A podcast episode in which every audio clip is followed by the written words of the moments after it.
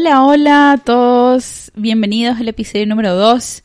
Un episodio que va a ser un poquitito express. Va a ser un poco, va a ser bastante cortito, pero que tiene, creo yo, un, una idea muy genial, muy poderosa. eh, y, quería mantener separada de todo lo demás para que realmente puedan, ojalá que cuando escuchan puedan, puedan quedarse con, con ese pensamiento y, y, y analizarlo y consumirlo y, y, y ver cómo, cómo poder implementarlo en sus vidas, con sus niños, con, con sus niños con autismo. Y aquí vamos. Como el nombre del episodio lo dice, el estudiante es el experto, es o la experta. Este pensamiento es eh, viene de una frase, de esa frase que eh, fue fue escrita por el señor Ogden Lindsley hace mucho tiempo, ¿no? Pero eh, uno de los uno de los grandes del, del análisis del comportamiento uno de los estudiantes principales de B.F. Skinner, que es el que eh, el fundador de, del análisis del comportamiento. El estudiante es el experto.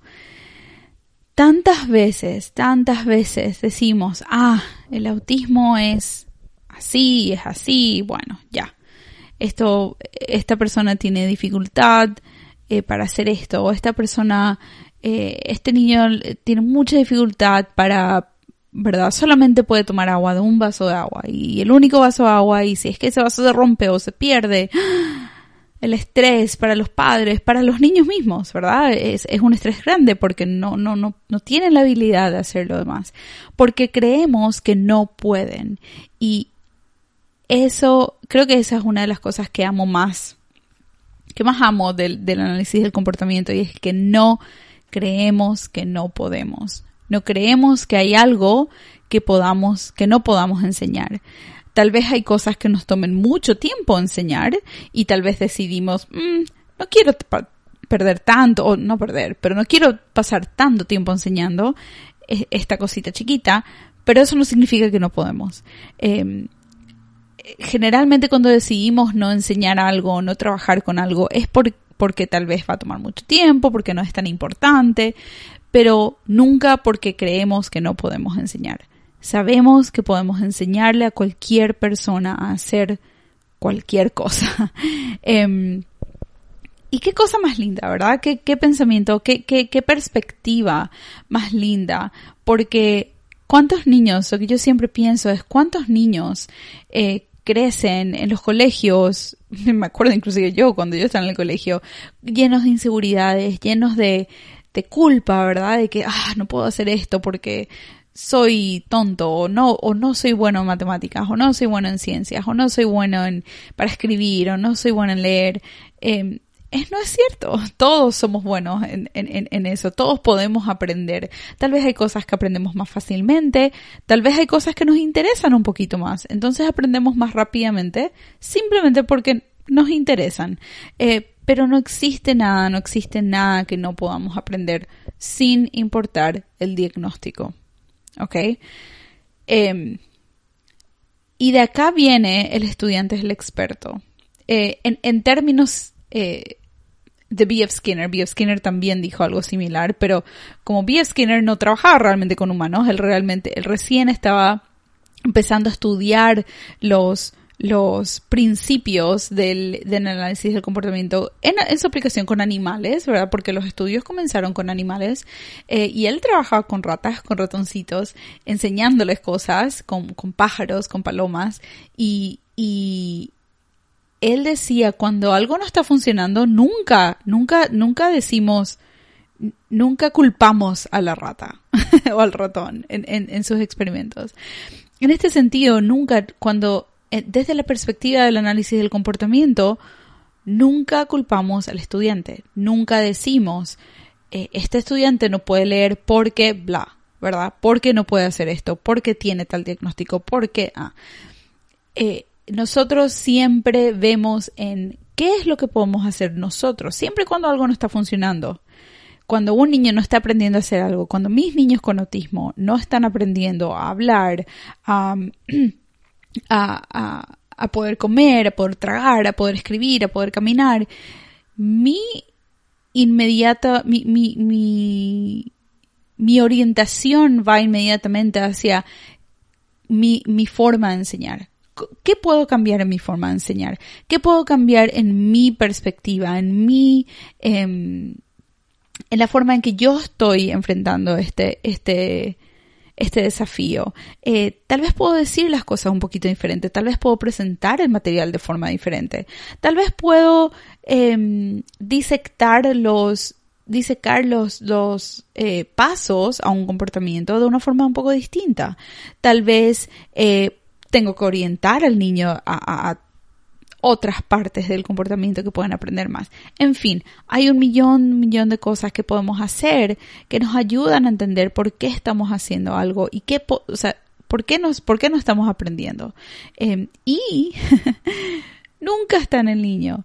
Eh, sí hay cosas ambientales, porque acordemos no, ¿verdad? Nosotros eh, en el análisis del comportamiento analizamos cómo podemos manipular el ambiente, no a la persona. Muy, muy, muy importante. ¿Cómo podemos manipular el ambiente para facilitar o para apoyar un comportamiento o una conducta? Cuando un niño no está aprendiendo, también tengo que ver al ambiente interno, ¿sí? Porque si es que un niño tiene hambre, si es que tiene sed, si es que quiere ir al baño, si es que quiere dormir, no dormir bien en la noche, todo eso es parte de su ambiente, su ambiente interno, ¿sí? Entonces, cuando un niño está tal vez eh, comportándose de una forma muy inusual, algo nuevo está pasando que nunca habíamos visto antes, tal vez voy a ver primero en el ambiente interno. ¿Tenés hambre? ¿Comiste bien hoy? ¿Dormiste bien anoche? Tenés sed, querés ir al baño, te duele algo tal vez, ¿verdad? Entonces queremos, eh, eh, queremos asegurarnos de que todos esos puntos están están siendo cuidados, están, están, o sea, el niño está satisfecho, ¿verdad? En ese sentido. Y después vamos al, a, a, a, mi estrategia para enseñar en sí. Y veo qué es lo que yo estoy haciendo como terapeuta, como maestra, como padre, como madre, eh, para facilitar o para, para apoyar o para enseñar este, este comportamiento, esta, este, este acto que quiero que, que, que mi hijo, mi hijo, mi estudiante haga.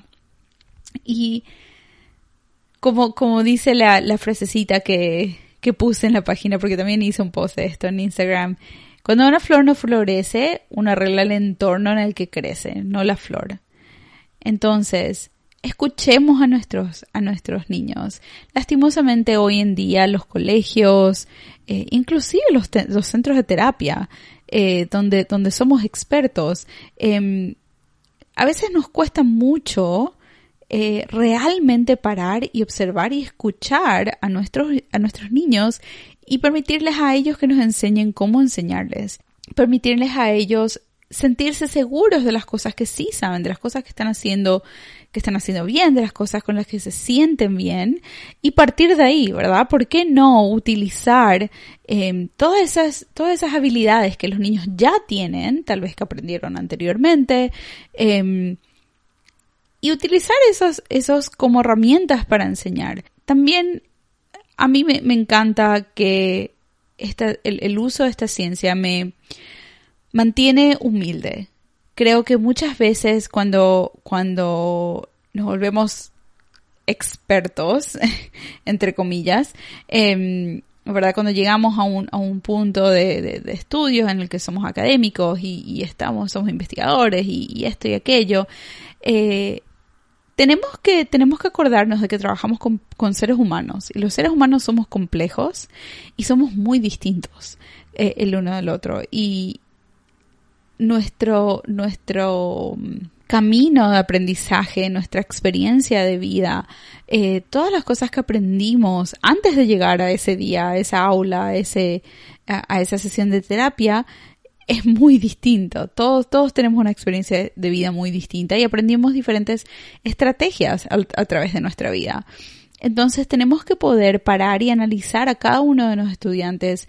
Tenemos que poder parar y entender qué es lo que yo estoy haciendo como maestro, como terapeuta, como padre, como madre, como dije, y cómo puedo yo em, ser un agente de cambio para este niño o esta niña. Creo que el, sacar, eh, creo que muchas veces es como, es, es un sentimiento de culpa realmente el que las personas tienen, ¿verdad? De que si es que, si es que algo no está funcionando, es como que ah, yo otra vez, ¿verdad? Es mi culpa, yo no, no, no pude hacer esto, o mi cuerpo no está respondiendo bien, o yo no estoy respondiendo bien a esta, esta terapia o esta, esta estrategia.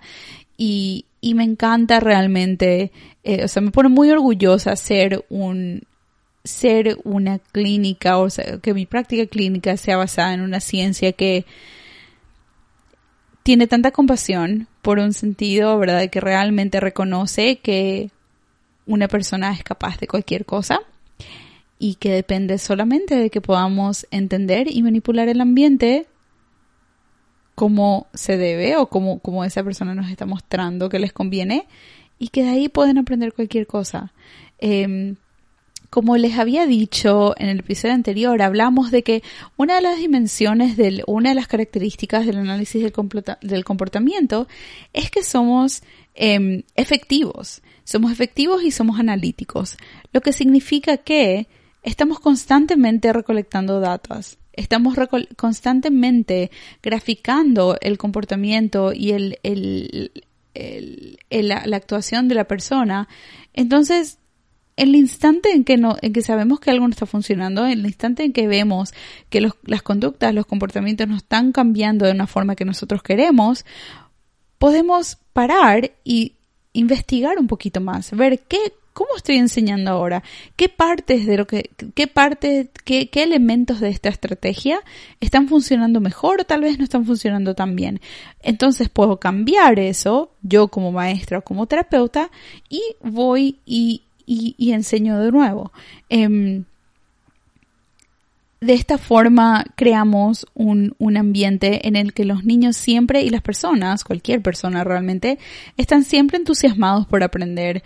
No se sienten el ambiente de aprendizaje, ya sea una clase, un, una, una sala de, terapia, nos, o la casa en sí, no se convierten en ambientes negativos, no se convierten en, en, ambientes eh, adversos, en los que no queremos estar, a los que no queremos ir, ¿verdad? Eh, son ambientes en los que estamos en constante crecimiento, estamos siempre con energía positiva, aprendiendo cosas nuevas y sintiéndonos seguros de nosotros mismos porque mi terapeuta o mi maestra está siempre alentándome y siempre haciéndome sentir de que voy creciendo y que voy mejorando. Entonces, les invito a que realmente adopten esa perspectiva de que el estudiante es el experto. Ellos nos van a decir cuando algo no está funcionando. Si el, si el comportamiento no está cambiando de la forma que nosotros queremos o que, que, nuestras metas nos, nos, describen, em, hay algo que mirar, ¿verdad? Hay algo que cambiar.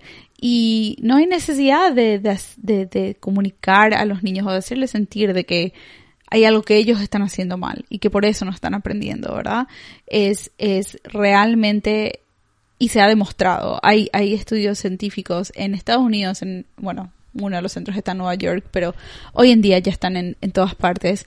Em, hay un, un centro de una de mis ídolas más grandes, eh, la doctora Kim Behrens, y ella fundó, ella y su marido fundaron un centro que se llama eh, FIT, Fit Learning y ellos se enfocan más, eh, más que nada en, el, en, problemas de aprendizaje.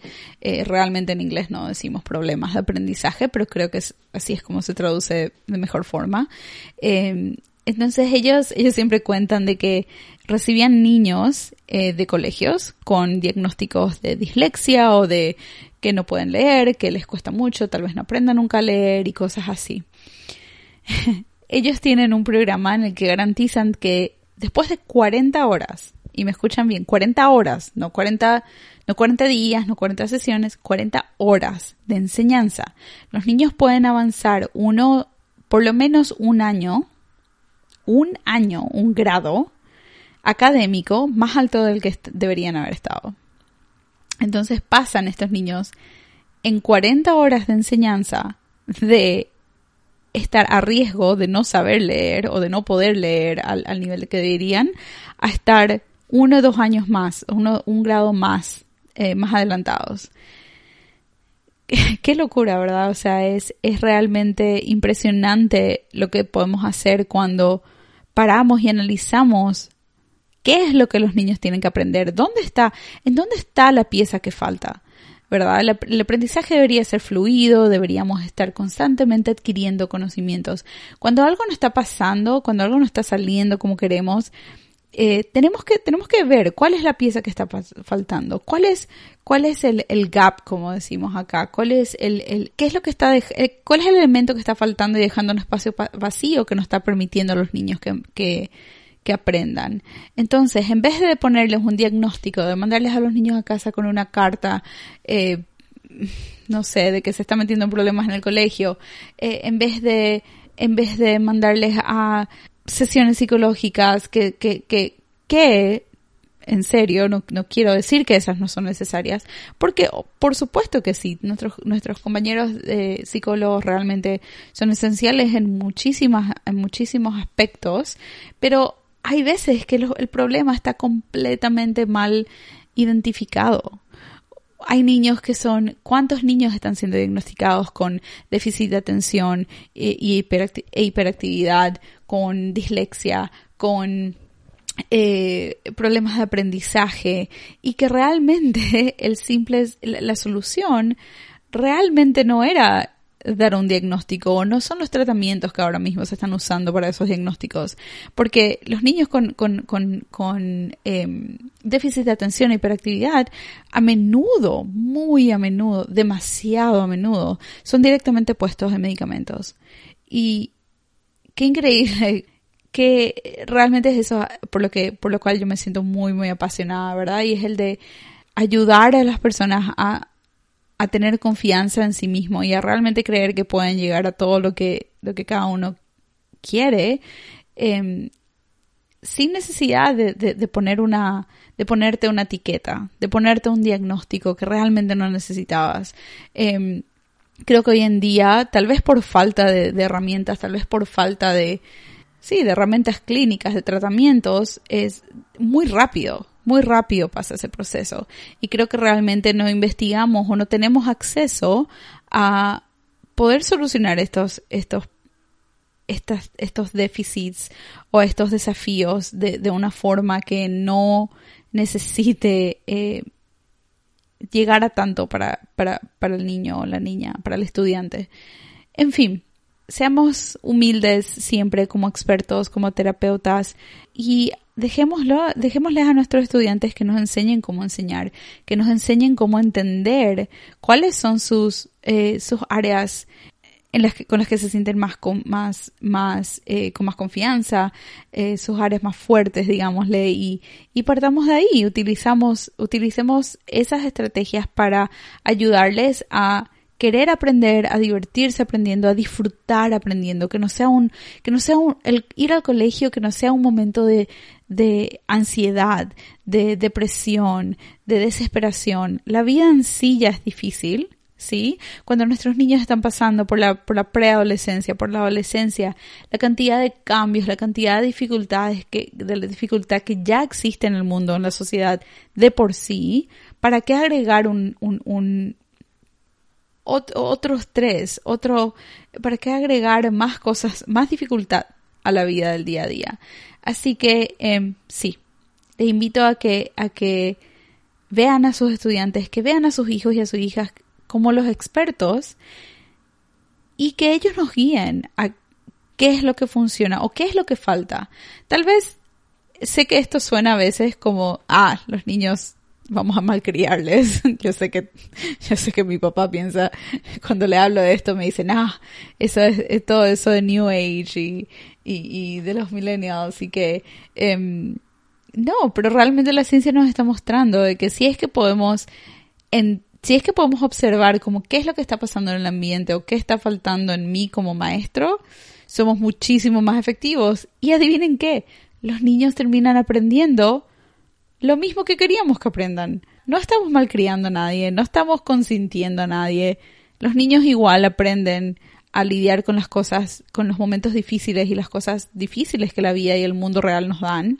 Eh, pero lo que estamos aprendiendo ahora es que, o la ciencia nos está mostrando, que a través de estas herramientas los niños son mucho más capaces de lidiar efectivamente con los momentos difíciles que la vida, que el mundo, que la sociedad nos tiran. Em, entonces, Tal vez estas son herramientas que nos van a permitir eventualmente disminuir, eh, crear personas más saludables, personas que puedan contribuir a la sociedad, eh, ciudadanos responsables, ciudadanos respetuosos, que nos ayudemos los unos a los otros y que seamos, eh, que confiemos en nosotros mismos, que realmente creamos que podemos, em, que podemos cambiar el mundo para, para crear un ambiente mejor y de ahí ellos se convierten padres y ellos crean a sus hijos de esta forma también. ¿Sí? En fin, cada persona es un experto, cada niño es un experto, cada estudiante es un experto. Que tengan un súper buen día y ojalá hayan disfrutado de este episodio. Nos vemos la siguiente vez. Chao.